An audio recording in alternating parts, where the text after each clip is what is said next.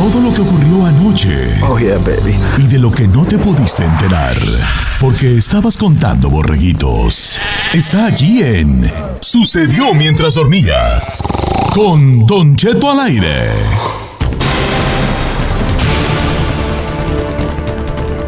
Juevesito lindo, juevesito hermoso, juevesito bello. ¿Cómo amaneció el mundo? ¿Quién va primero? Sucedió mientras dormía. Primero las damas, ahí vas. Ah, ya ni modo. Dale, bebé. Ah. No se crea, yo voy, yo voy.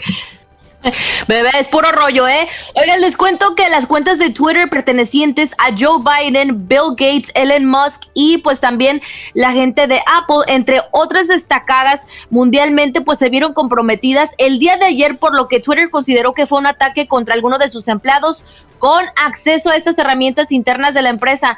Eh, escribieron lo siguiente en un comunicado, detectamos lo que creemos que es un ataque coordinado, coordinado, perdón, de ingeniería social por personas que se dirigieron con éxito algunos de nuestros empleados con acceso a sistemas de herramientas internas. Ahora, chicos, yo no sé, pero sí se me hace medio raro que, que esté sucediendo en este momento eso, ¿no?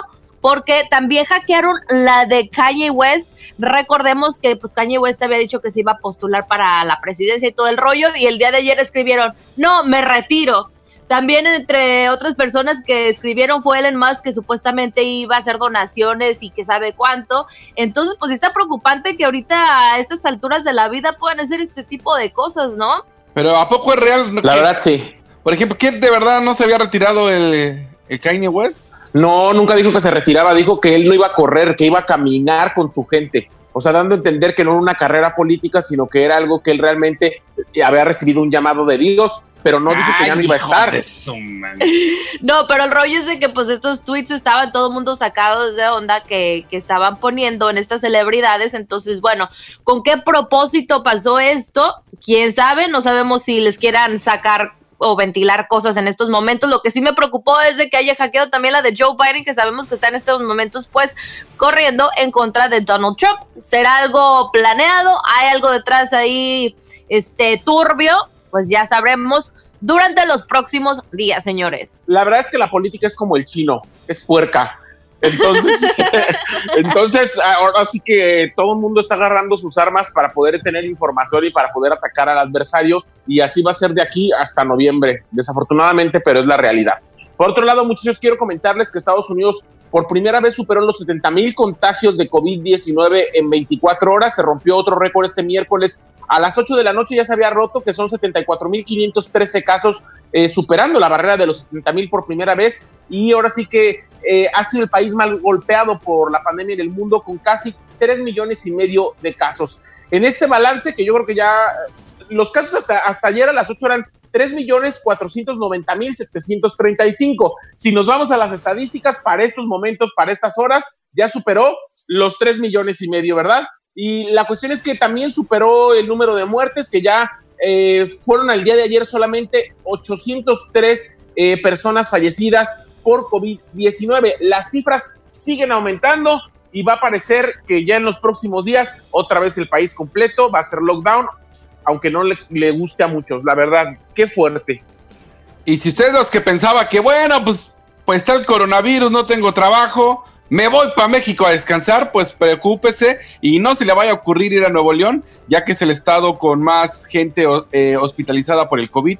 82%, señores, de todos los de todos los hospitales están llenos de COVID, señor. 82% es COVID en todos los hospitales de Monterrey, Nuevo León, así que no se le ocurre ir para allá.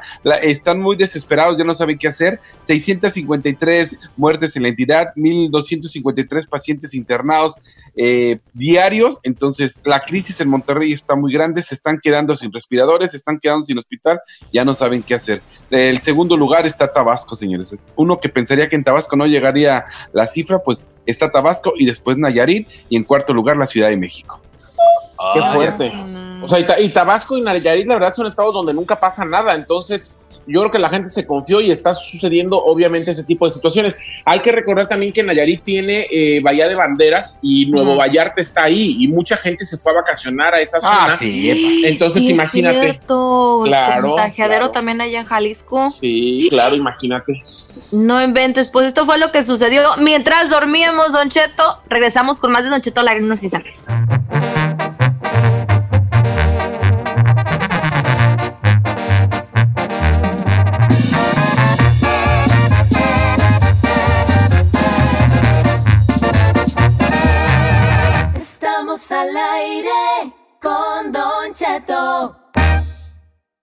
No tuviste infancia. En Don Cheto al aire.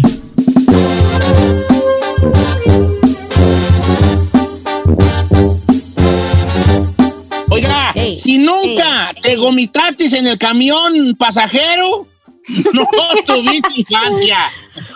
O en el carro, cuando ibas, Don Cheto, yo una vez me No pasó manches. eso.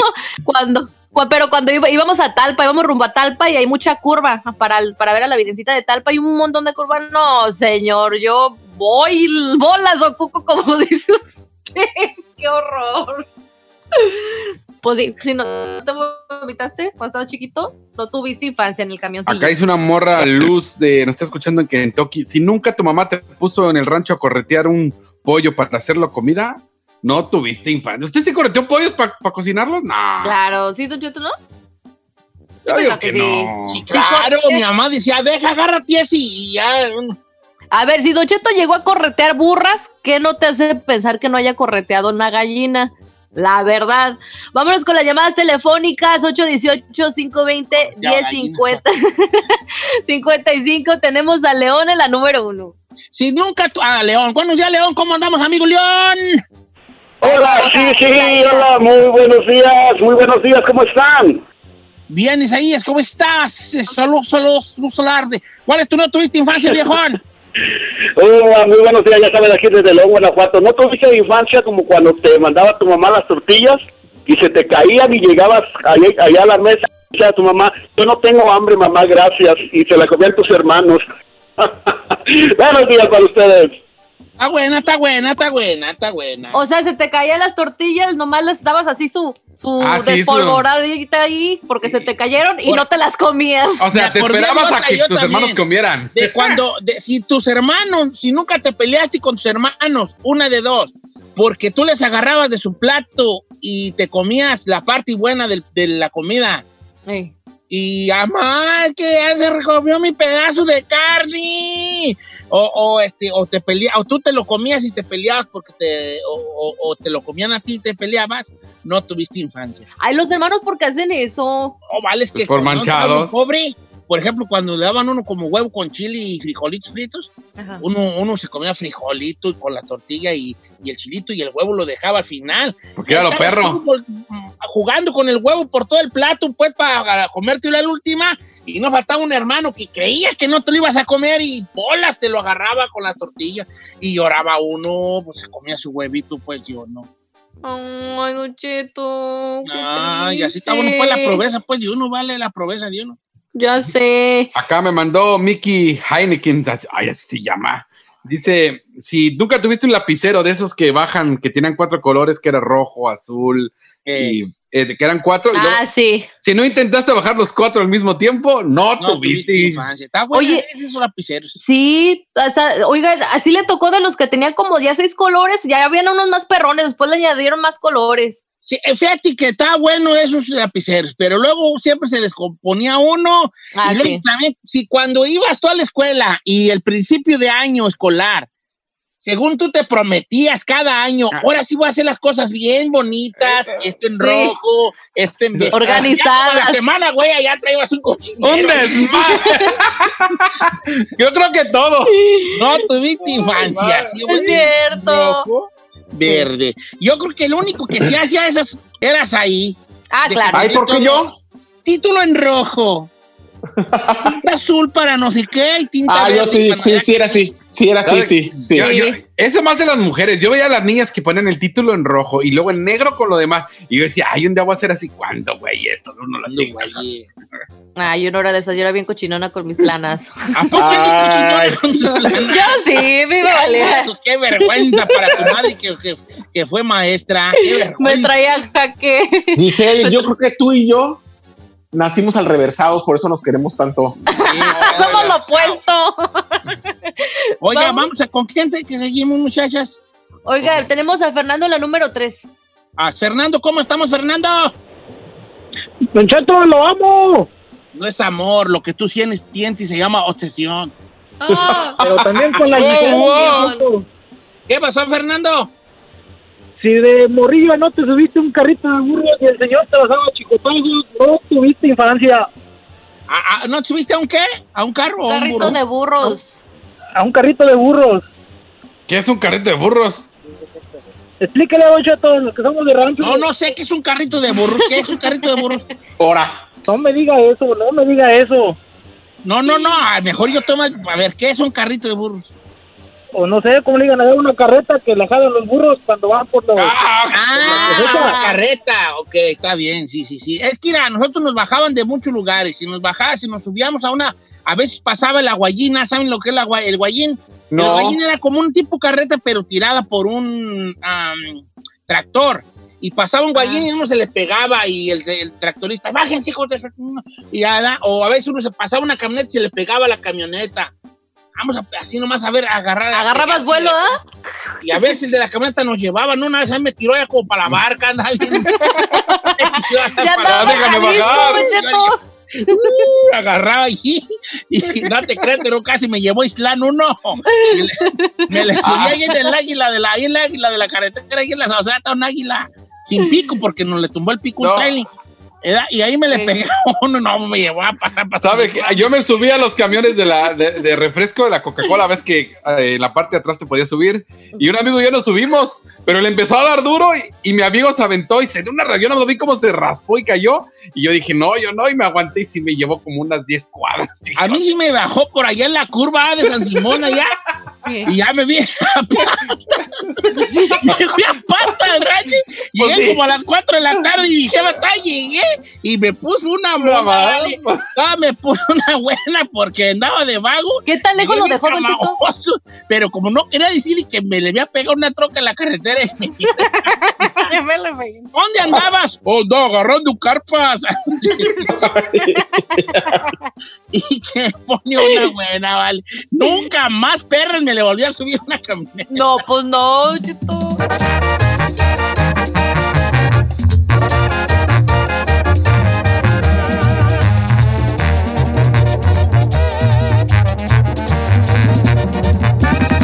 Don Cheto, al aire. Porque sabemos que te asusta, pero te gusta. Bienvenido al Jueves de Misterio con Don Cheto al aire. Historias perturbadoras. Se solicita discreción.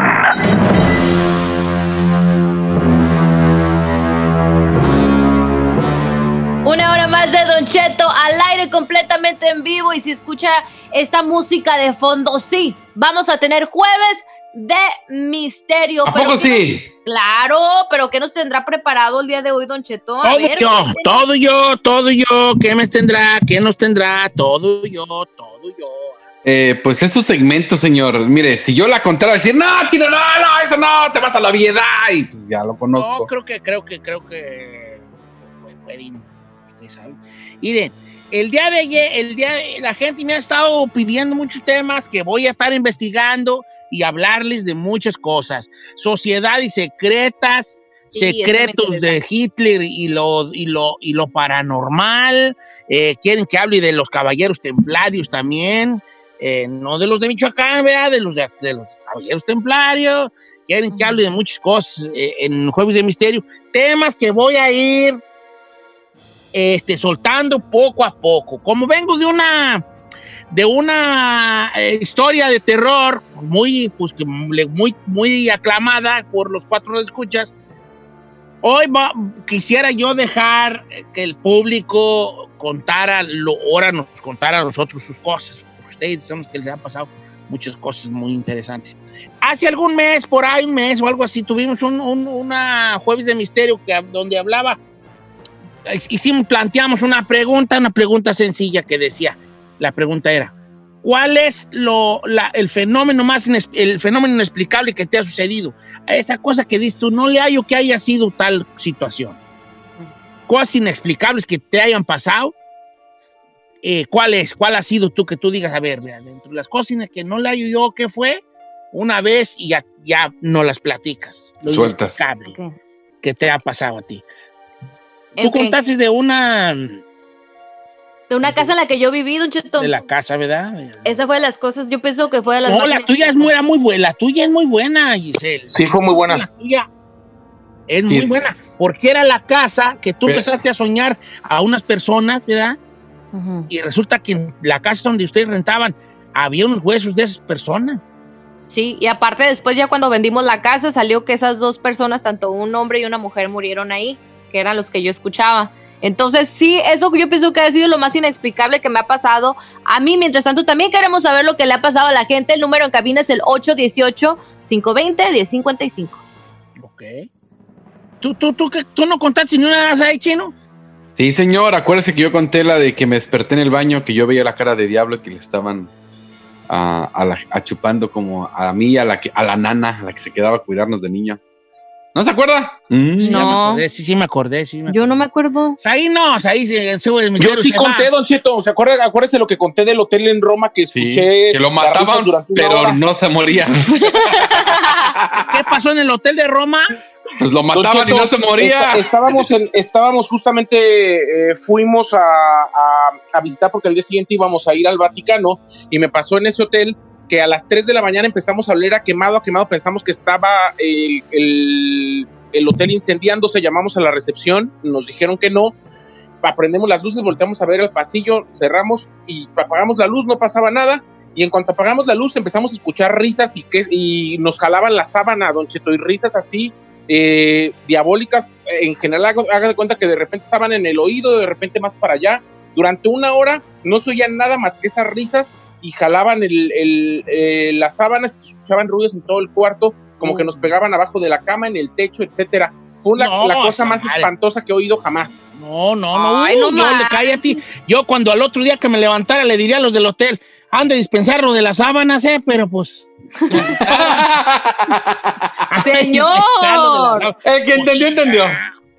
Yo soy valiente, pero miedoso. O sea, una cosa es que yo enfrente a esas cosas y otra cosa es que no me vaya a dar miedo.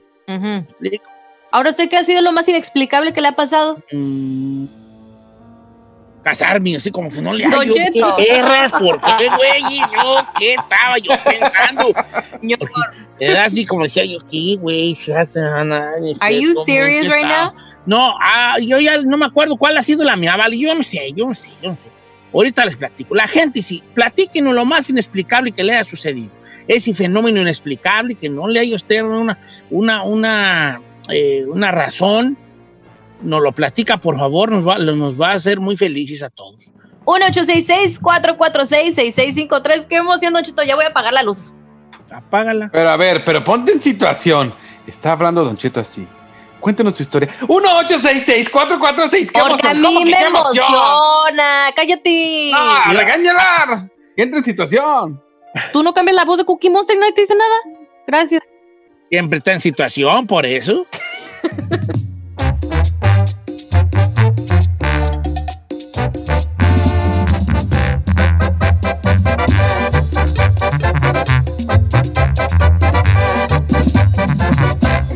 Al aire con Don Cheto. Continuamos con el jueves de misterio.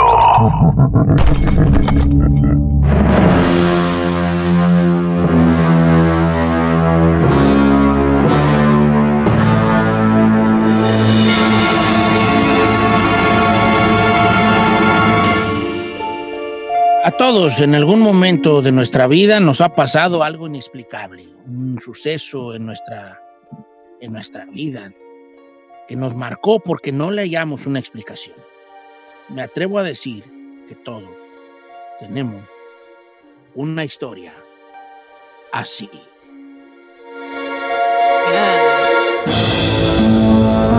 Y hoy en jueves invitarlo a que compartiera con nosotros ese suceso inexplicable que le ha pasado en su vida. Bienvenidos al jueves de misterio.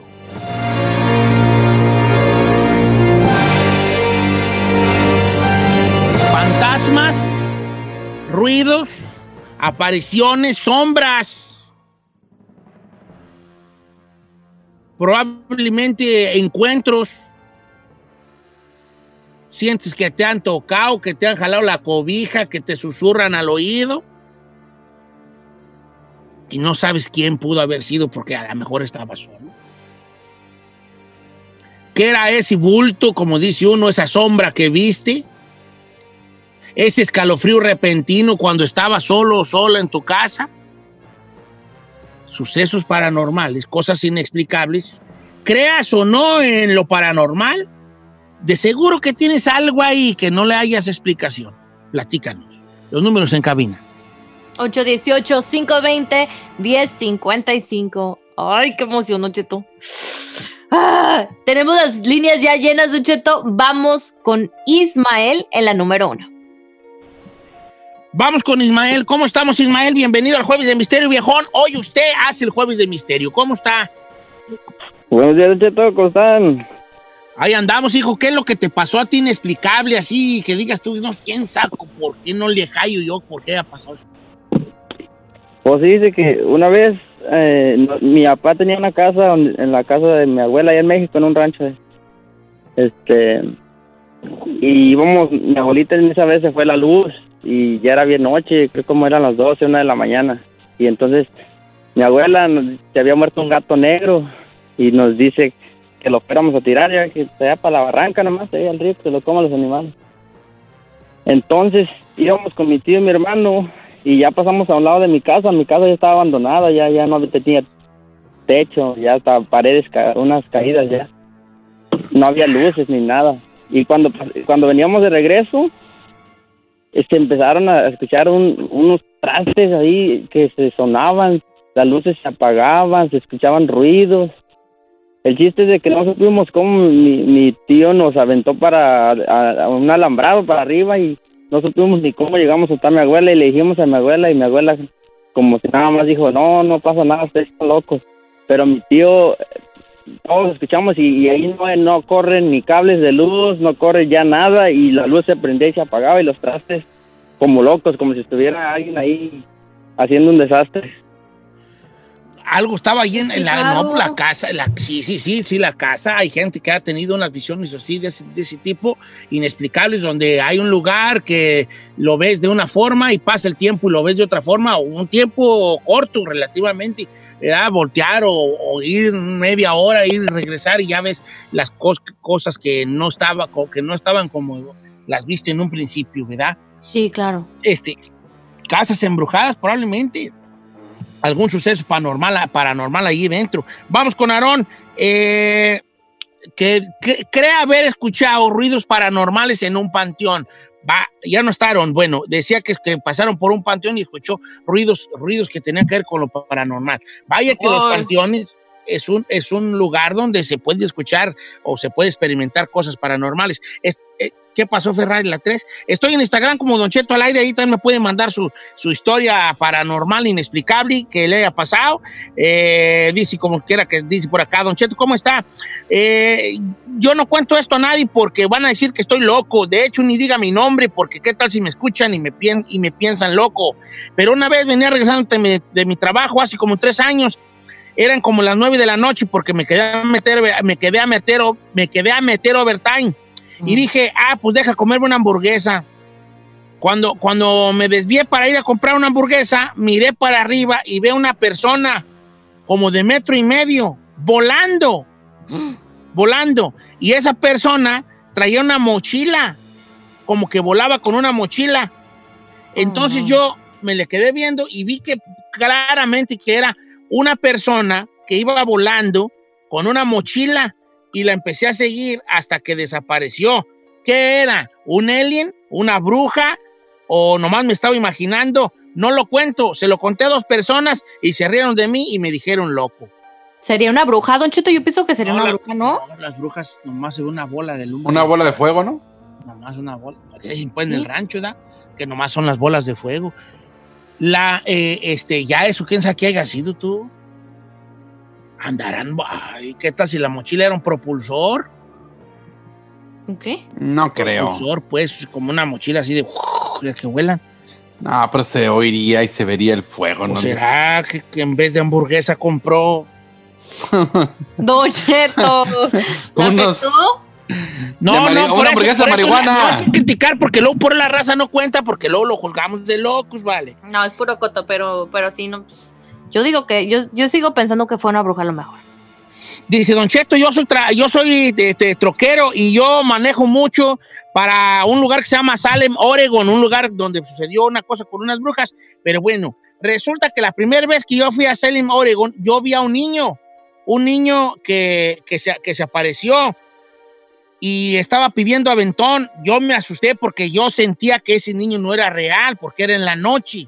Entonces empecé a preguntar y ahora que ya tengo mucho tiempo y muchas veces que he viajado a Salem, Oregon de troquero, me han dicho varios camioneros que lo han visto y según la leyenda, en Salem, Oregon, a las afueras de Salem, Oregon, ese niño lo atropellaron hace muchos años y no pudo, y no pudo llegar a casa y entonces aparece pidiendo aventón queriendo llegar.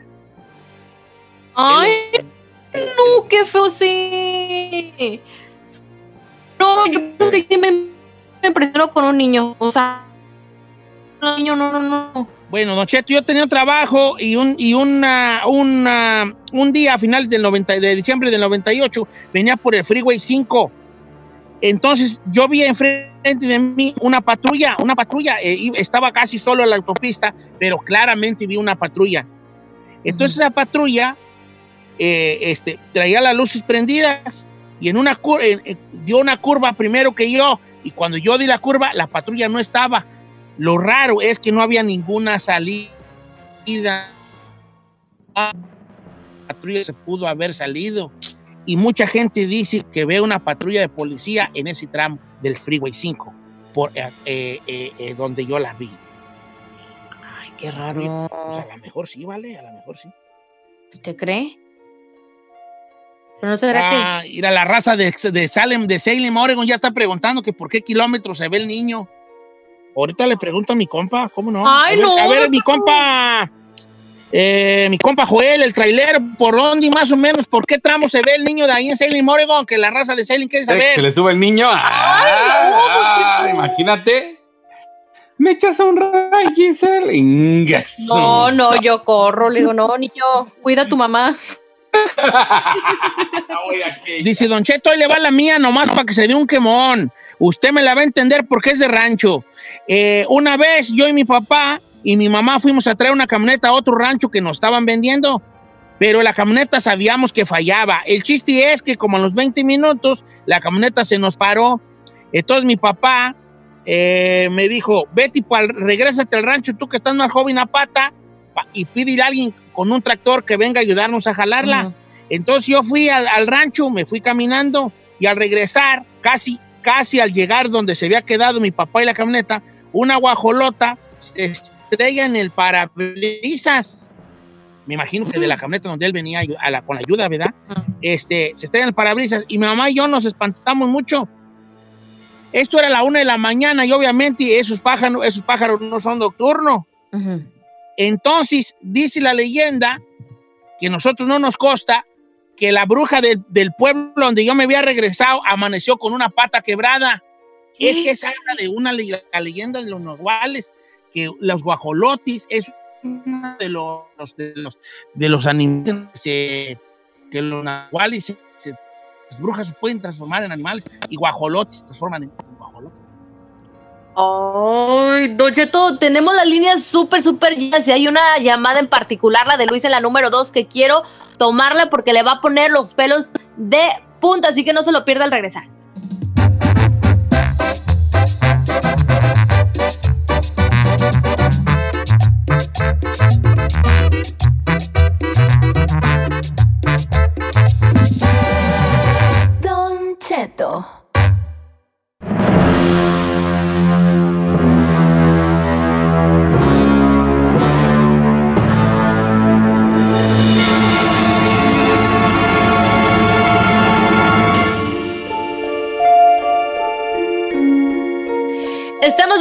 Don Cheto al aire con Jueves de Misterio y el tema del día de hoy, lo más inexplicable que a usted le ha sucedido.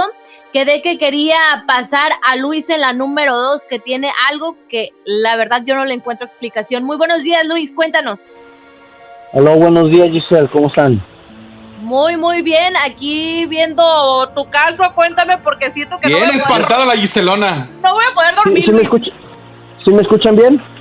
Y te Sí, escuchamos, Luisón. Eh, creo que mucha gente dice Ok. que tenemos algunos problemas de conexión. No sé por qué, porque nosotros aquí estamos. Pues resulta que nosotros somos de León, Guanajuato y conocimos a una señora que supuestamente tenía el don de ser bruja blanca.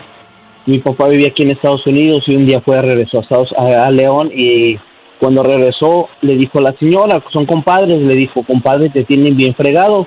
Nosotros ni idea teníamos de que ella sabía hacer esas cosas, porque nosotros ella no más era un, un conocido, ni familiar, ni nada, una amistad nada más. Mi papá le dice, ¿de qué habla? Dice, no, compadre, usted lo tiene bien fregado. Dice, usted tiene problemas con la comadre. Pues asumimos, mi mamá le haber contado, pero nunca le contó nada. Le dice, usted no le rinde dinero, trabaja y trabaja, y esto pasa. Dice, usted no lo quieren ver feliz. Dice, usted, sucede esto sucede eso. Cosas que ni mi mamá sabía nos dijo. Mi papá le dijo, ah, caray, le dice, ¿usted cómo sabe todo eso? Le dice, mira, es que, pues te puedo ver. Dice, tengo, ya les platicó la historia de ella que supuestamente un ángel le regaló el, el don que Dios quería que ella ayudara a la gente, pero que no cobraba dinero, que lo hacía por ayudar a la gente que, le- que, que le hacían mal. Bueno, entonces le dijo, mira, no te voy a cobrar nada, te voy a hacer una cura, pero tú necesitas comprar estas cosas, un líquido, agua bendita, unas hierbas. Le dijo, compra todo esto. Dicen, yo a mí no quiero dinero. Si, si tú me quieres dar, es cuestión tuya, o si quieres donar a la iglesia, lo que tú quieras, pero yo dinero no quiero. Dice lo que quiero es ayudarte. Bueno, ya le dijo, "Va- voy a venir mañana, te voy a hacerte todo listo. A mí no me querían dejar ver porque yo estaba chico. Y ya tenía, estábamos hablando de 12, 13 años, ya no es cosa, que me había imaginado. Entonces ya cuando empezaron a hacerle lo del huevo y todo, en, una, en un vaso echaron el huevo que con la le hicieron la limpia y se formó un rostro, don Cheto, con un pelo, con cara, con ojos. Se formó un rostro con la yema y la clara, todo. Yo de tiro vi quién era, era un familiar de nosotros. No. Este, y, ajá, era la mamá mi papá para, era la mamá mi papá para ser directo. Pero mi papá no lo podía ver. Dice, yo no veo nada, yo no veo nada de mi mamá. Se ve como algo, pero no podía. Yo, claro, vi bien quién era. Bueno, para no hacerte la larga, siguieron con la limpia.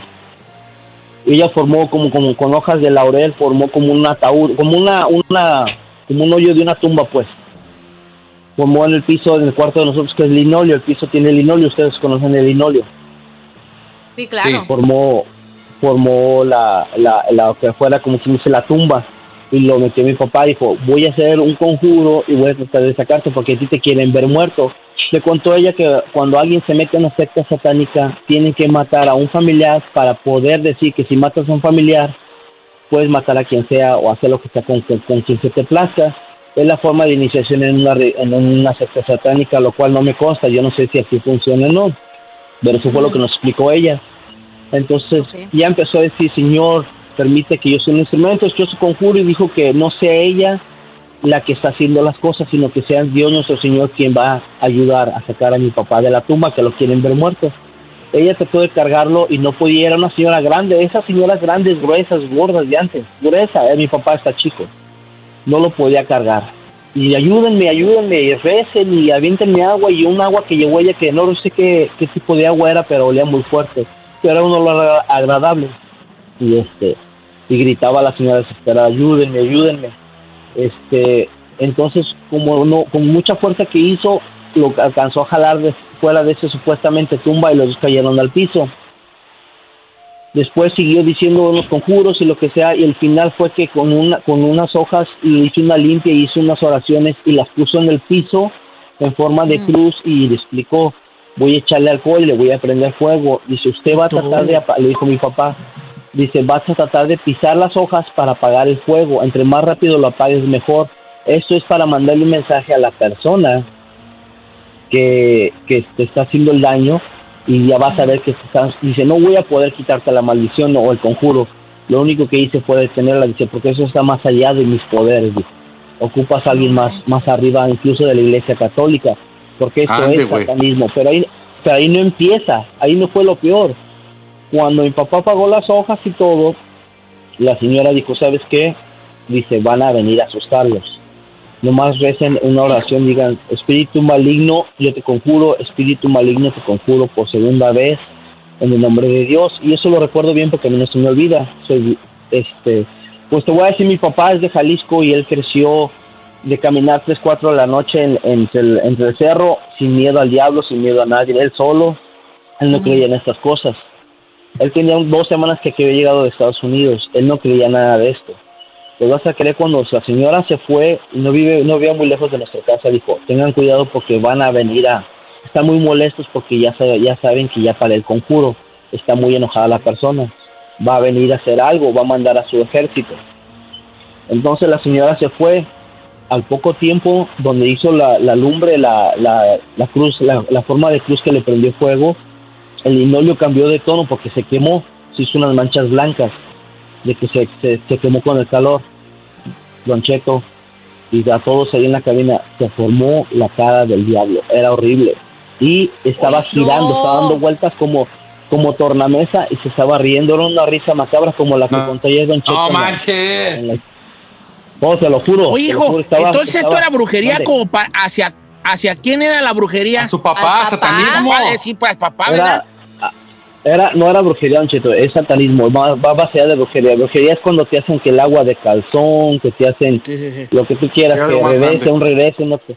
Algo, este satanismo es, es ya directamente con Lucifer, con el diablo, con, o sea, esto no Oye. tiene, no tiene límites, Don Cheto. Oye, ¿y si los Ajá. fueron a, a asustar? ¿Viste algo después, algo más o ya no? ¿O Eso fue lo más fuerte. Oh, espérate. Ok, cuando le estábamos rezando la oración y le echamos un agua que nos dejó ella, el rostro se empezó a hacer chico, chico, chico, encogerse, hasta que al punto que se desapareció, pero como que se fue para abajo de, de la tierra.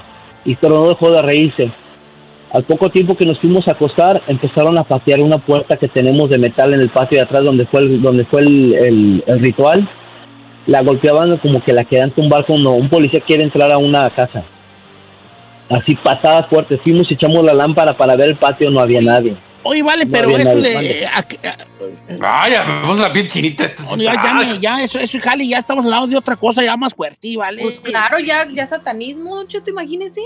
Bueno, para, para, gracias, vale, gracias. No, si está difícil esa está para que me la cuentes bien y, o sea, con tiempo y yo contarla. Dice Don Cheto, ah, bueno, para la gente de Salem, Oregon, que está preguntando dónde se aparece el niño que pide raite, ya los traileros de que van para allá ya me dijeron. Dice Don Cheto, para la gente de Salem, Oregon, eh, la aparición del niño, ellos me van a entender. Cuando baja uno el último cerro a siete millas antes de llegar al pueblo, cerca de Barrow Creek, ahí es donde se aparece el niño. Oh, my- Ahora, ¿el niño como de qué edad será? O sea, bien chiquito o como una edad de ocho añitos. No sé, ahí sí ya te voy a fallar. Porque imagínate, si ves a un niño chiquito, así unos 4 o 5 años, y te sacas de onda y hasta quieres bajarte a ayudar, ¿no? Ay, no, Don Cheto, yo sí me, no, yo sí me desmayo. No, no, no, yo sí me, sí. Me da el soponcio ahí. ahorita ella se me entoró así como como como quise repetir así, ¿verdad? Como, como quise repetir. Ahorita regresamos, señores, con más del programa. Esto fue Jueves de Misterio.